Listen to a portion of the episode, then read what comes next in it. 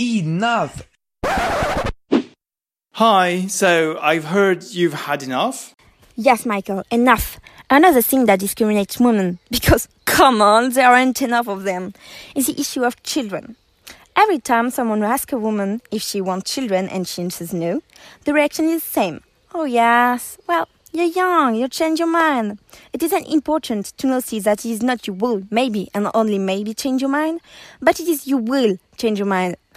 yes, so if I decide that I don't want a child, maybe it's because I have reason to, for not having one.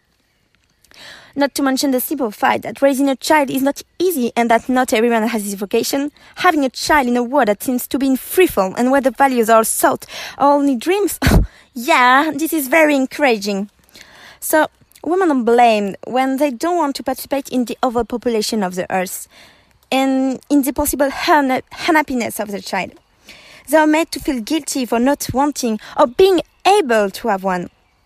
Mm, hello, we're not longer in the Middle Age. The human species can survive without few children. but what I'm saying, for God's sakes, we're still there. Many countries prohibit abortion even after having authorized it.